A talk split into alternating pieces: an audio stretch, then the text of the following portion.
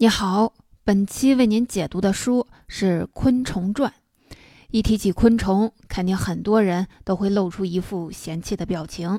没错，我相信大多数朋友应该都不喜欢它们。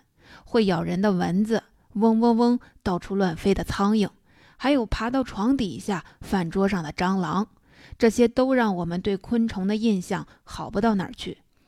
如果有机会的话，我相信不少人都愿意把自己身边的虫子通通消灭掉，但说真的，如果我们身边没了昆虫，我们的生活真的会变好吗？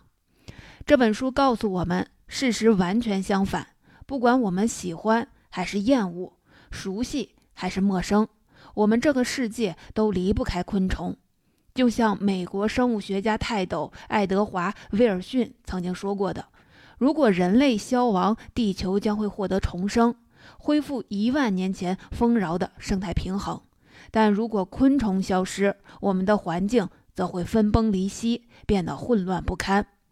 这可不是在吓唬人，而是真真切切的大实话。需要承认，关于昆虫，其实我们知道的太少，而这本《昆虫传》正是一部很好的科普书。它的作者。戴维·麦克尼尔并不是一位专业的昆虫学家，而是一位游走在科学与文化边缘的专栏作家。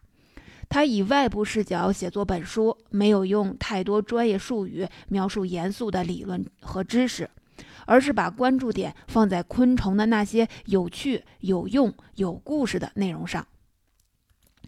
他指出。昆虫不仅帮助人类塑造了过去的辉煌文明，也给了人类未来更多的发展空间。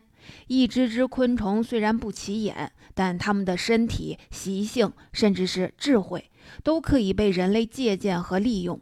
我们正是在和昆虫互动的过程中，形成了自己的文明轨迹。从某种意义上讲，人类社会早就打上了深深的昆虫烙印。认识昆虫的过程，其实就是我们更好的认识自己的过程。这也恰恰是我为您推荐这本《昆虫传》的理由。好，接下来就让我们进入此书，来了解一下平日里熟悉而又陌生的昆虫。我会通过三个部分来为您讲解：第一，在过去，昆虫是如何影响人类社会的；第二，在未来，昆虫对我们有什么新的价值。第三，我们该如何更好的和昆虫相处？第一部分，我们先来说说，在过去，昆虫究竟是如何影响人类社会的？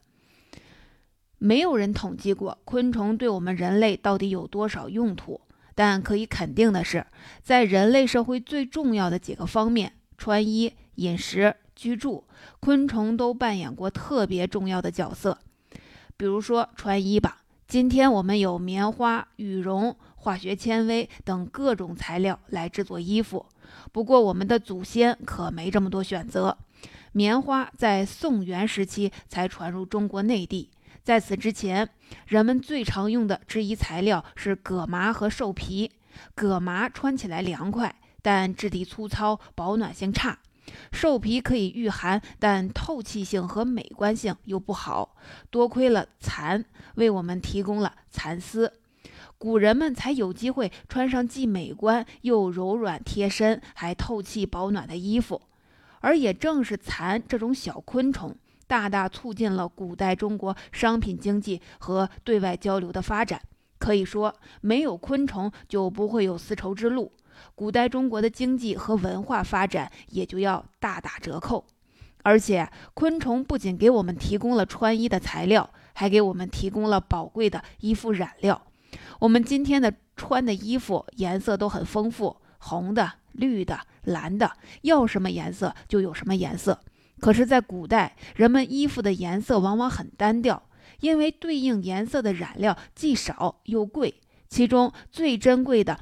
非紫红色染料莫属。在西方，紫红色很早就被当作贵族的颜色，只有最富有的阶层才能穿得起。而古代西方紫红色染料的最主要来源，就是一种叫做胭脂虫的昆虫。这种原产于美洲的小虫子，不仅给当时的西班牙殖民者带来了巨大的财富，还深刻影响了人类社会的审美。古代紫红色的衣服风靡一时，而如今，胭脂虫所含的色素也是制作口红的上等材料。在食物方面，昆虫更是功不可没。首先，昆虫可以为百分之八十的可食用植物授粉。我们吃的绝大多数瓜果都得感谢昆虫的辛勤劳作。而且，植物要想生长得好，土壤质量也很重要。昆虫恰好也是翻松土壤的能手。比如，一个白蚁蚁群看着不起眼儿，但一年就能给每亩地松土一百六十吨，简直就是古代的自动翻土机。昆虫授粉和松土的能力，实际上大大提升了人类农业的发展水平。没有它们的帮助，人类文明的根基也就无从谈起了。而在居住方面，昆虫也有不小的作用。您能想到吗？昆虫也可以用来做家具，比方说木质家具往往都需要上漆，漆从哪儿来呢？生活在东南亚和印度地区的一种叫做紫角介的昆虫，它分泌一种叫做虫漆的树脂，就可以用来给家具上漆。上完虫漆的家具不仅光泽度好，而且还能防腐蚀。因而，虫漆被广泛的使用。到今天，虫漆还可以充当优质的电线绝缘层，分布在我们的楼房里。在过去的几千年，昆虫在人类的穿衣、饮食、居住和医疗等方面都产生过深远的影响。刚刚举的例子都是昆虫对人类的正面影响。那么，它们有没有负面影响呢？答案是肯定的。比如，我们都知道，古希腊曾经是欧洲的文明中心，但它在两场灾难后衰败了。其中一场是惨烈的伯罗奔尼撒战争，而另一场就是发生在同时期的雅典瘟疫。这场瘟疫在三年内让雅典城四分之一的居民死于非命，也夺走了雅典历史上最伟大的政治家伯里克利的生命。最终，雅典败给斯巴达，改写了欧洲的文明史。而据科学家们考证，这场著名的瘟疫的传染源很可能就是小小的跳蚤。无独有偶，开始于公元五四二年的查士丁尼瘟疫，在蔓延了二百多年时间里，杀死了五千多万人，给了当时的罗马帝国致命一击。而这场瘟疫的罪魁祸首，同样是寄生在老鼠身上的跳蚤。文艺复兴时期，跳蚤又一次带来了严重的鼠疫，引发了欧洲历史上最恐怖的黑死病。它让当时欧洲三分之一的人口失去了生命。昆虫间接地摧残过好几个文明体，但它们对人类历史的塑造作用还远远不止于此。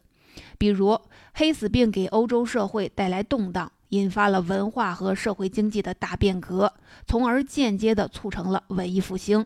再比如，我们都知道美国的首都是华盛顿，可华盛顿其实是美国的第二座首都，第一座首都是位于宾夕法尼亚州的费城。而当时美国人之所以做出迁都的决定，就是因为费城发生了一场严重的黄热病瘟疫。这次疫情在短短两个月内让五千多人丧生，而它的传染源就是一种叫做埃及伊蚊的蚊子。可以说，昆虫曾经助推过文明，也毁灭过文明。在助推与毁灭之间，人类的发展轨迹就这样被塑造了。第二部分，好，刚才说到历史上昆虫对人类社会的影响。现在我们把眼光往前看，来看看未来昆虫对我们会有什么新的价值。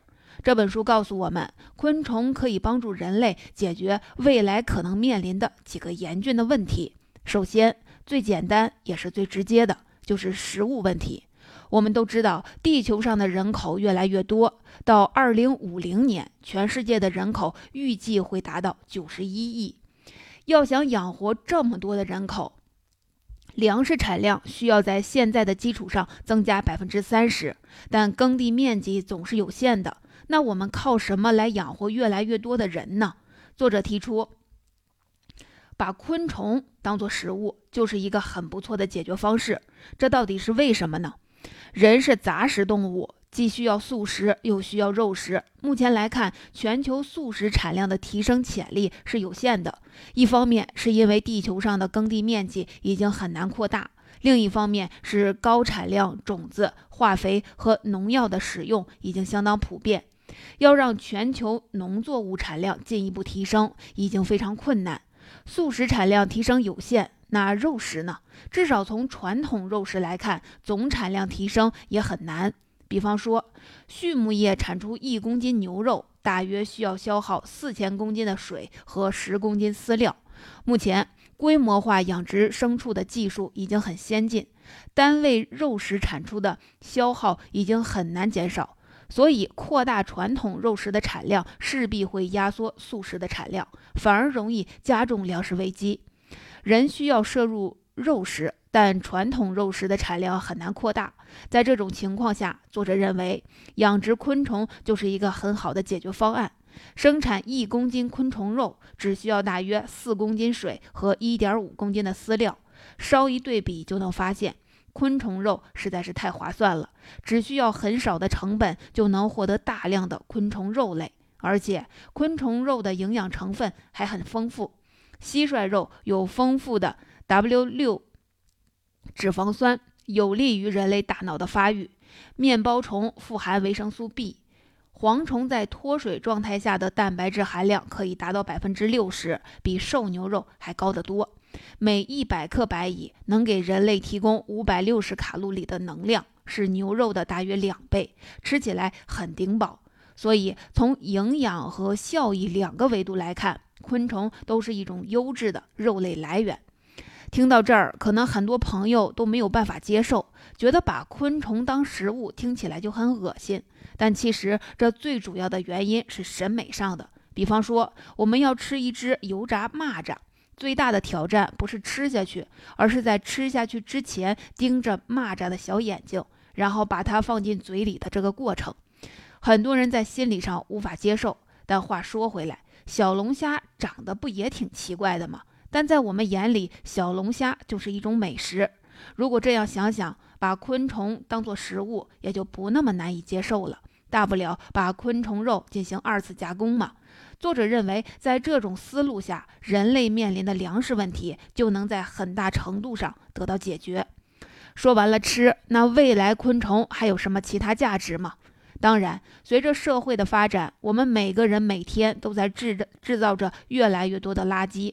但我们处理垃圾的手段却很有限，垃圾分类只能解决部分可回收垃圾的问题，而不可回收的垃圾，目前主要的处理手段还是填埋。可填埋垃圾需要占用大量的土地，确实也不是长久之计。这就需要我们找到分解垃圾的新思路。作者认为，这个新思路就是利用昆虫来分解垃圾。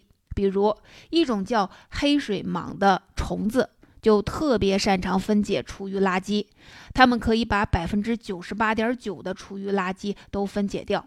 据测量，黑水蟒在分解垃圾时，身体温度能达到六十度，简直就是一个小型的分解炉。而且，它们不但能分解垃圾，它们自身还是一种富含蛋白质的动物饲料。在可预见的未来，昆虫或许可以大大缓解我们面临的垃圾危机。在医学方面，人类这些年也面临着很大的挑战。近年来，不仅各种细菌对抗生素的耐药性越来越强，而且科学家们还陆续发现了多种对所有抗生素都具有耐药性的超级细菌。这些细菌的存在，极大地威胁了人类的健康。光靠抗生素杀菌的思路已经快走到尽头了。而神奇的是，科学家们发现，在蝗虫和蟑螂的体内存在着一些特定的物质，能杀死超级细菌。因为这些昆虫长期生存在充满各种细菌的恶劣环境里，拥有了很强的抗菌能力。所以在医学方面，人类未来对抗超级细菌的希望，很可能就寄托在小小的昆虫身上。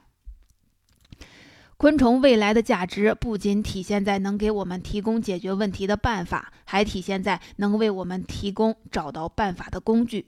小小的昆虫也可以成为人类智慧的老师。这可不是夸张。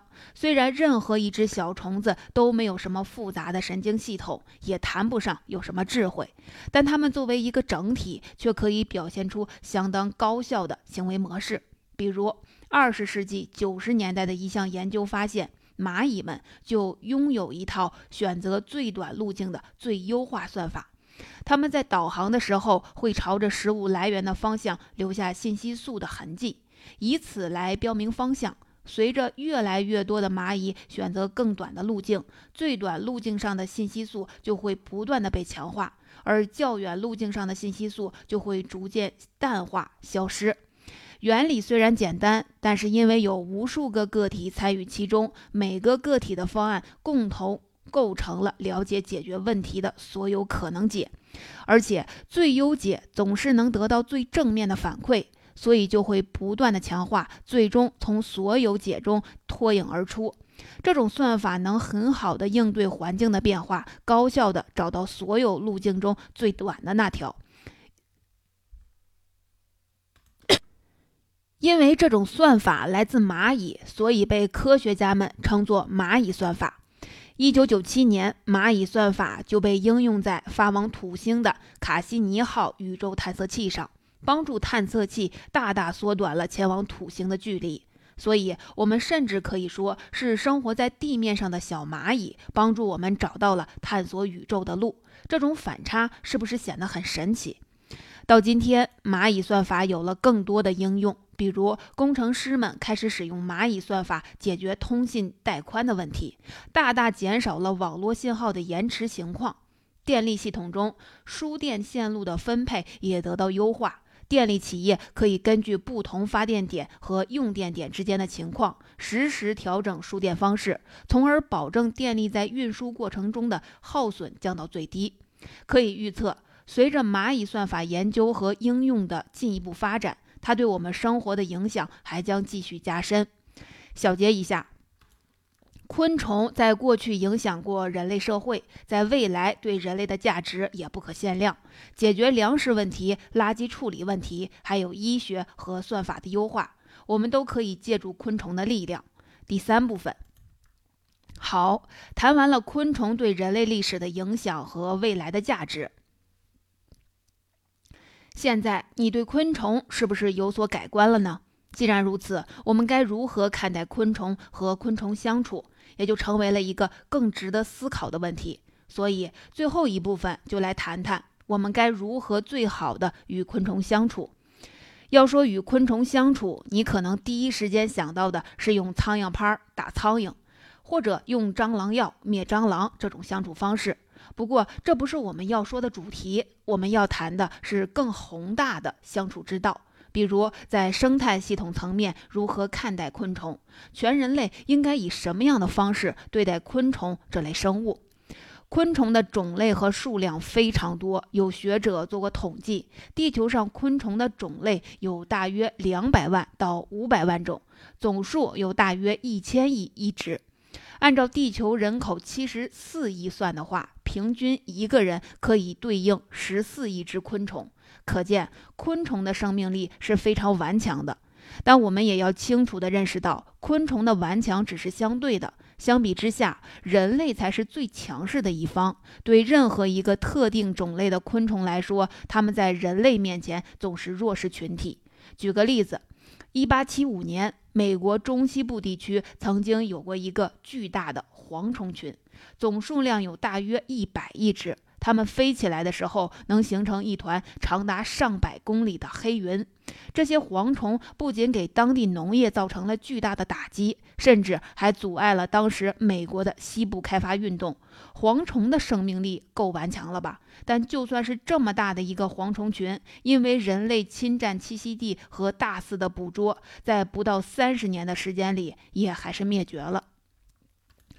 所以你看，人类对昆虫的影响真的很大。如果说铺天盖地的蝗虫的消失对人类还算是一件好事儿的话，那包括蜜蜂和蝴蝶在内，很多有经济价值的昆虫，它们的离去就会给人类带来很大的灾难。而且，不管一种昆虫对人类来说到底有没有直接的好处，任何物种的灭绝对地球的生物基因库来说都是一种重大的损失。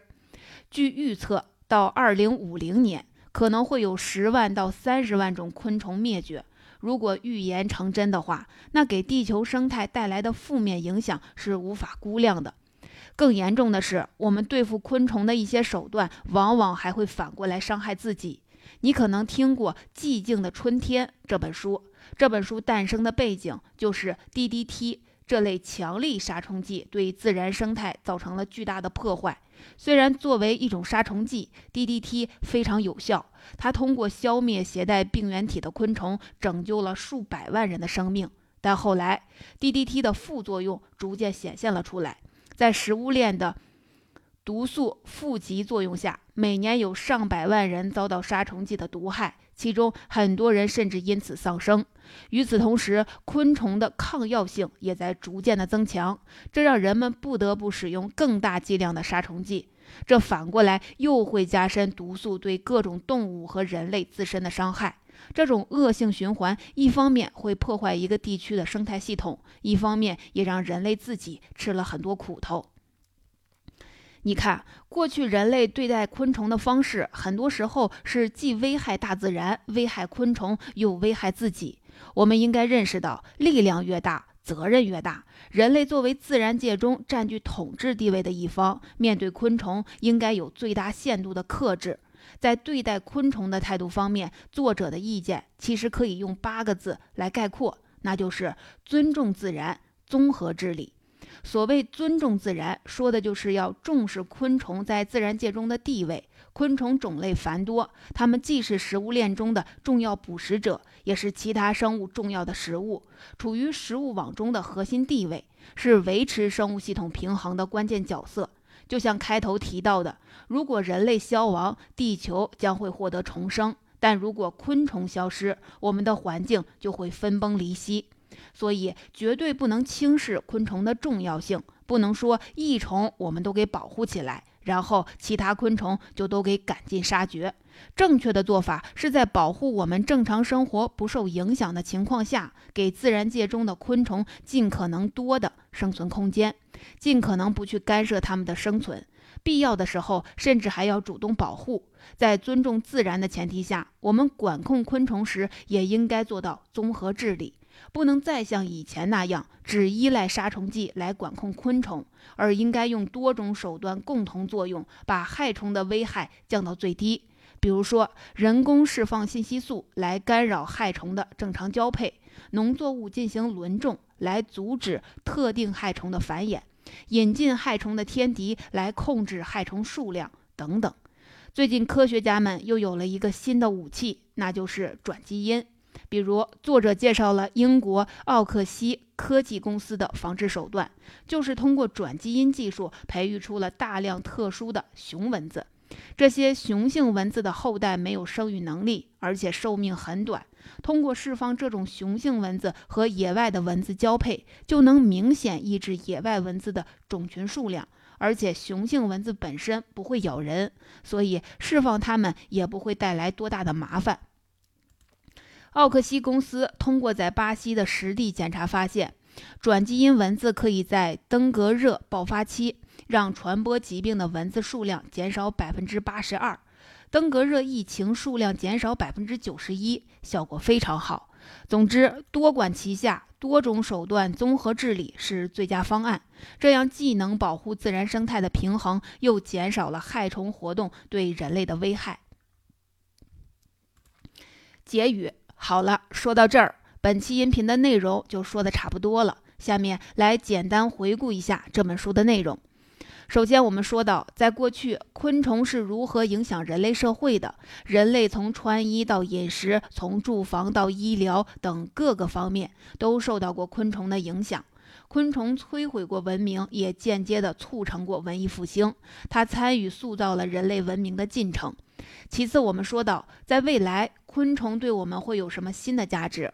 人类可能面临的粮食、垃圾、医疗等方面的问题，都可以依靠昆虫这个有力的帮手来解决。同时，我们还能从昆虫身上学到很多解决问题的智慧。昆虫的价值仍然有待我们进一步的挖掘。最后说的是，我们该如何更好地和昆虫相处？昆虫的种类和数量虽然多，但在人类面前依然脆弱。我们应该明白，力量越大，责任越大。我们要对自己负责，更要对地球生态负责。面对昆虫，我们应该抱着尊重自然的态度，以综合治理的手段来管控害虫，给自然界中的昆虫足够的栖息空间。昆虫和人类一样，都是地球上的一份子。不管是人类还是昆虫，在自然面前都是平等的。我们身体里的原子生不带来，死不带去，都在大自然的生态系统里不断循环。就像《昆虫传》的第一页所说：“当你经历了焦虑的青春期、自我发现的大学时期、朝九晚五的职业生涯，还有欢乐的退休时光之后，你人生的最后一段旅程就是变成昆虫的乐园。人死后的遗骸会进入某些昆虫的身体里。这样想想，我们与昆虫之间的距离是不是缩短了呢？昆虫和人类进行了千万年的互动。”它们有时虽然可恨，但终究是可爱的。多了解一下昆虫，相信您也会得出同样的结论。